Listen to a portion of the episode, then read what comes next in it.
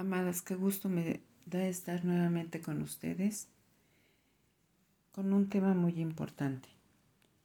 Como podemos ver, acaba de pasar el 14 de febrero, que en el mundo celebran el Día del Amor y la Amistad.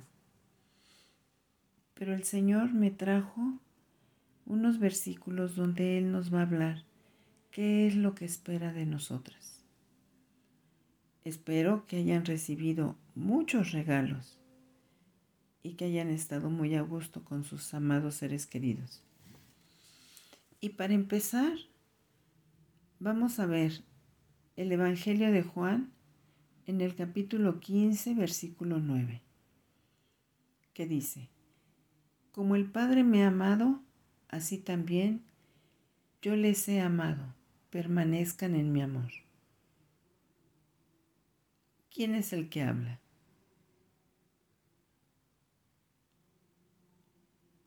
Jesucristo es amado por el Padre.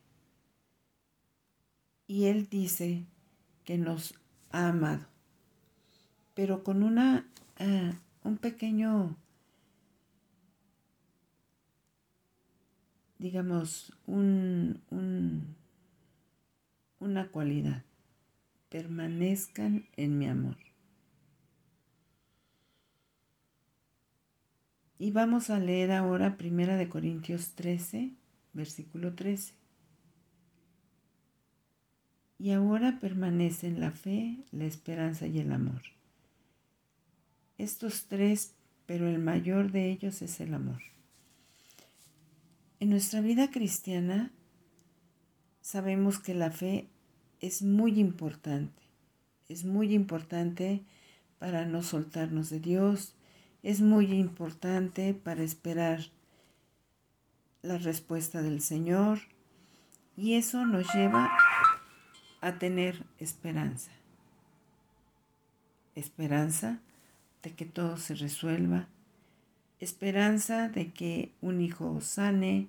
Esperanza de que el esposo reciba a Jesús en su corazón.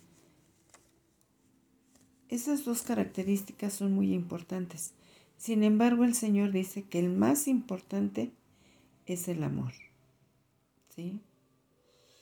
Y algo característico de estos dos versículos, que los dos hablan de permanecer. Permanecer es estar constantemente. Es no es ir de visita y ahorita estoy, mañana no estoy, ¿sí? También lo que podemos ver en, en los salmos, el salmista David habla mucho del amor. Y vamos a ver el Salmo capítulo 18, versículo 1, que de entrada dice así, te amo, oh Jehová, fortaleza mía. ¿Cuántas veces a través de nuestras vidas hemos requerido por las circunstancias fortaleza? Ha sido muchas veces. Yo creo que, como en mi caso, entre más años, más veces he necesitado de esa fortaleza. ¿Sí? Pero pasa una cosa muy curiosa, que lo queremos hacer en nuestras fuerzas, cuando en realidad siempre tenemos que acudir a Dios. O sea, es que nosotros tenemos una gran bendición y una gran ayuda y apoyo de que en cualquier tribulación, en cualquier desierto, en cualquier necesidad, podemos acercarnos al trono de la gracia y hablar directamente con Dios, con el creador de todo, con Dios, el que ayudó a Moisés, con Dios, el que hizo que Abraham tuviera un hijo. O sea, ese mismo Dios que levantó a Jesucristo de la tumba, es el mismo que está con nosotros día con día, día con día. Así es que, amadas, nunca se nos olvide que siempre tenemos que acudir al Señor. Siempre para respuestas, para soluciones, para fortaleza, para llorar, para para todo, para todo. ¿Por qué? Porque Él sabe todo y de Él viene todo. Nosotros en realidad no tenemos nada que hacer. También en el Salmo 116.1 dice así, Amo a Jehová, pues ha oído mi voz y mis súplicas. Si se fijan aquí dice claramente que Él oye, Él oye nuestra, nuestra voz, Él oye nuestras súplicas, independientemente de que lo sabe, antes de que sucedan las cosas, Él lo sabe.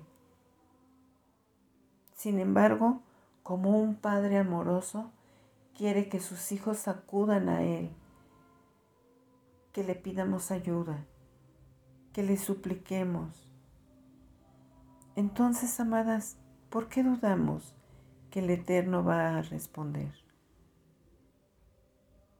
Él siempre va a responder. El problema es de que nosotros queremos que nos responda a nuestra manera y a nuestro modo. Y esto es algo que debemos de aprender día con día. Es aprender que los tiempos son de Él y que Él es sobre todas las cosas, ¿sí? Él es soberano. Él no tiene que esperar a ver si me va a ayudar si le digo. Es más, muchas de las veces, y creo que, a todas nos ha pasado lo mismo, sin necesidad de, de pedirle, Él nos da las cosas, porque Él lo sabe. Él sabe todo. Ahora vamos a ver un mandamiento que se encuentra en el Antiguo Testamento. Aquí para empezar, al decir mandamiento, ¿sí? no es algo que si quiero lo hago, que si me gusta lo hago. Es un mandato, es un mandato del Supremo. Vamos a leerlo. Se encuentra en Deuteronomio 6.5. Dice, llamarás a Jehová tu Dios de todo tu corazón y de toda tu alma y con todas tus fuerzas. Aquí estamos viendo que el Señor nos creó de forma integral. ¿Qué somos? Somos espíritu, cuerpo y alma. Y al hablar de estas tres cualidades,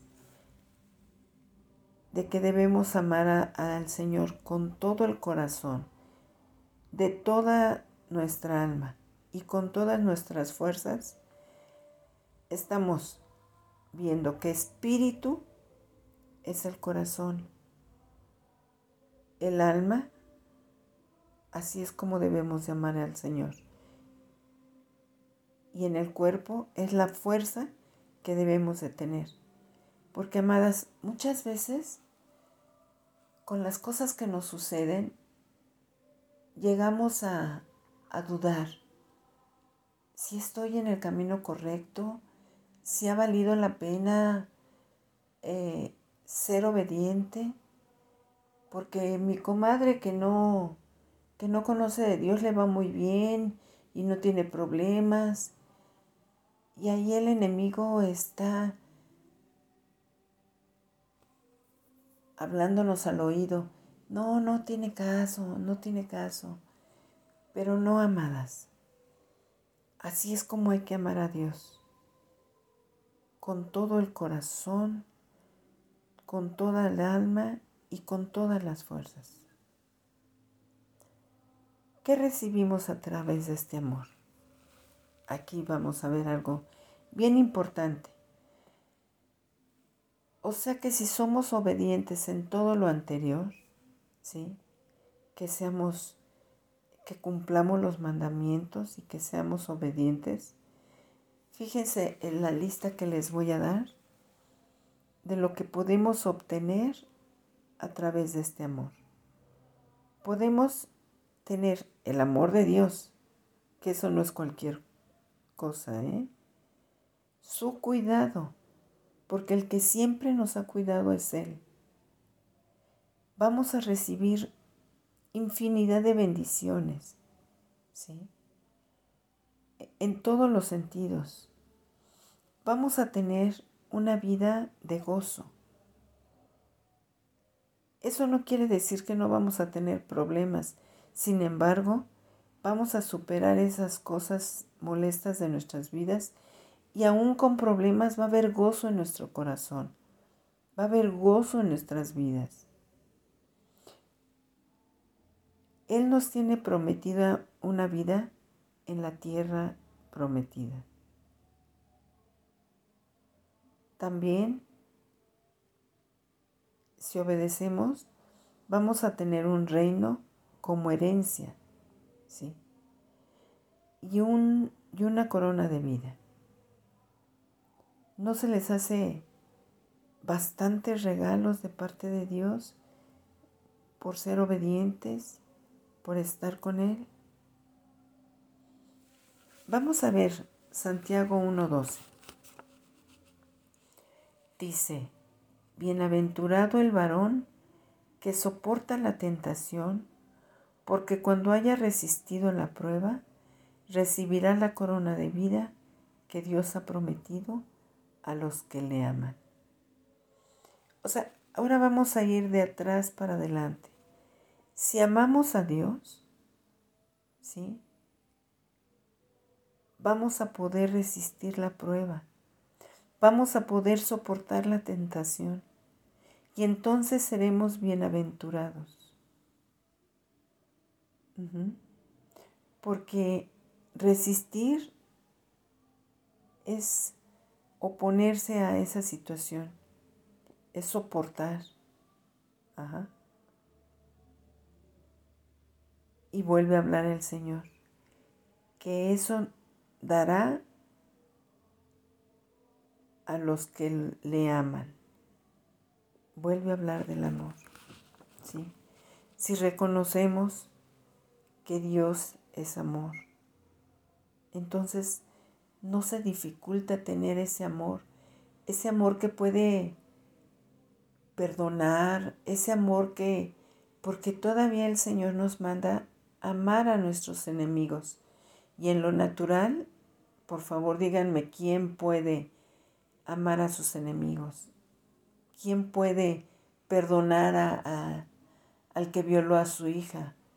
¿Quién puede perdonar a quien mató a su, su esposo? Sin embargo, sí se puede. En Cristo sí se puede. Ahora vamos a ver qué podemos hacer teniendo a Dios en nuestro corazón. Sabiendo que Dios es amor, el resultado es tener la capacidad de amar a otros. En Juan, primera de Juan 4, 20 y 21, dice, si alguno dice, yo amo a Dios y aborrece a su hermano, es mentiroso, pues el que no ama a su hermano, a quien ha visto, ¿cómo puede amar a Dios a quien no ha visto?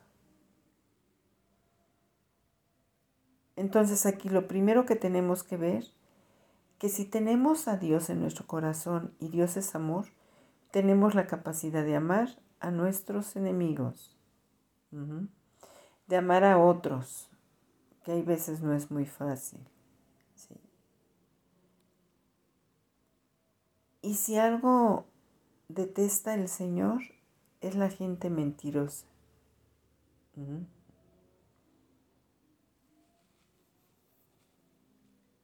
Y somos mentirosos si decimos que te amo Dios, pero odio a mi vecino porque me cae gordo. No puede ser. Es incongruente. Si amo a Dios, puedo amar a quien sea. Eso no quiere decir que pudiera haber problemas. Eso no quiere decir que se pueden poner límites, que se pueden hablar las cosas, pero siempre, siempre, siempre con amor, siempre edificando, siempre apoyando, sin ofender, sin sobajar. Así es como quiere Dios que seamos y que estemos.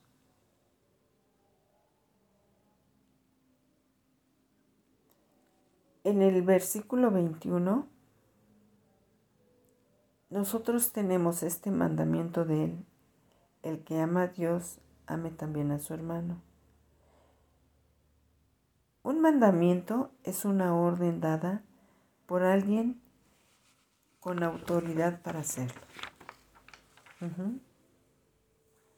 Y yo creo que el Señor tiene toda la autoridad, todo el poder para ordenarnos, ¿sí? para invitarnos. No nos puede forzar, no, no nos puede forzar. Pero si decimos amar al Señor, entonces lo debemos de obedecer. Y si, y si lo obedecemos, entonces cumplimos todo lo que, lo que dice la Biblia. Eso no es cosa fácil, amadas. No. Pero por eso el Señor nos ha dado a su Espíritu Santo, para que por medio de Él podamos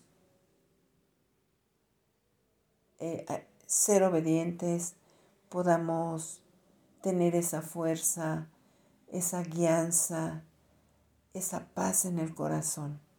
¿Sí? Pues como ven, es una lección un poco corta, pero muy, muy, muy interesante, muy que nos lleva de la mano con Dios para agradarle a Él, porque a Él solamente es todo el honor, toda la gloria, es tratar de agradarlo a Él, a nuestro Hacedor, a nuestro Padre.